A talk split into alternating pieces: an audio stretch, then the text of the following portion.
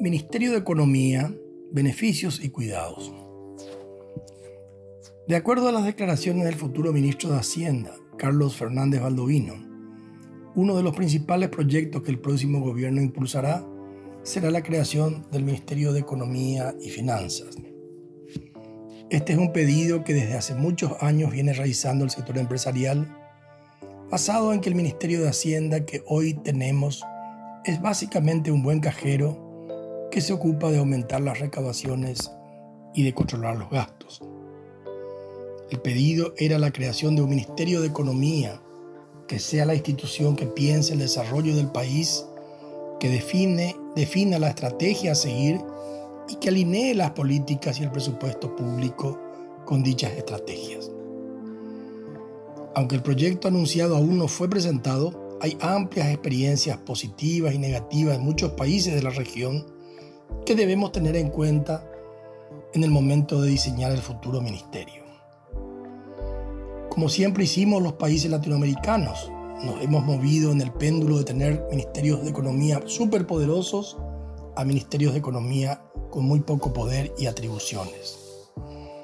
Por ejemplo, hace tan solo cuatro años, cuando Bolsonaro llegó al poder en el Brasil, su influyente asesor económico Paulo Guedes decidió crear un superministerio de Economía donde él tenía bajo su jurisdicción las áreas de Hacienda, de Planificación, de Industria, de Comercio Exterior, de Trabajo y de Desarrollo y Gestión.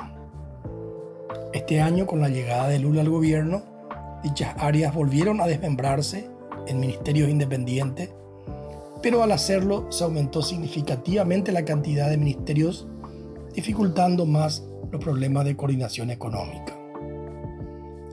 Otro tema fundamental en el diseño del futuro Ministerio de Economía es su relación con el Banco Central, donde las buenas prácticas internacionales nos recomiendan la importancia de la independencia de este último. En este punto hay muchas experiencias negativas en la región, pero la peor es la de Argentina, donde a lo largo de su historia los poderosos ministros de Economía que tuvo controlaron al Banco Central siendo esta una de las causas de la inflación endémica que sufre. El otro extremo lo encontramos en Chile, con un Ministerio de Economía, Fomento y Turismo con muy poco poder y que tiene a su cargo solamente formular políticas y programas para promover el desarrollo productivo y tecnológico y temas regulatorios. Los grandes temas lo manejan el Ministerio de Hacienda y el Banco Central. Además de tener en cuenta la experiencia internacional en el diseño, también tenemos que tener muy claro todos los problemas que existirán en el proceso de implementación. A mí me gusta siempre recordar las palabras del gran pensador argentino Juan Bautista Alberdi, que decía, en América Latina vivimos en permanentes revoluciones caligráficas, creyendo que escribiendo una ley puede cambiarse la realidad.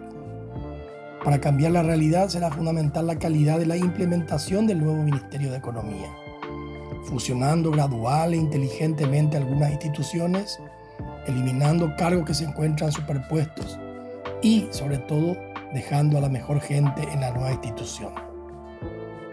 En la aprobación de la ley no habrá mayores inconvenientes, teniendo en cuenta la amplia mayoría que tiene el gobierno colorado en ambas cámaras del Congreso. Pero los problemas se presentarán cuando deba implementarse la misma y ciertos sectores del funcionariado público se sientan afectados. Creo que la creación de un Ministerio de Economía es buena para el desarrollo de nuestro país. Y también creo que Carlos Fernández Valdovino tiene el conocimiento para que el diseño del mismo recoja las mejores experiencias internacionales. Porque necesitamos un Ministerio de Economía que tenga el suficiente poder para liderar el desarrollo de nuestro país, pero tenemos que tener el cuidado de no caer en exceso de poder que ponga en peligro el buen funcionamiento de otras instituciones también importante para alcanzar ese desarrollo.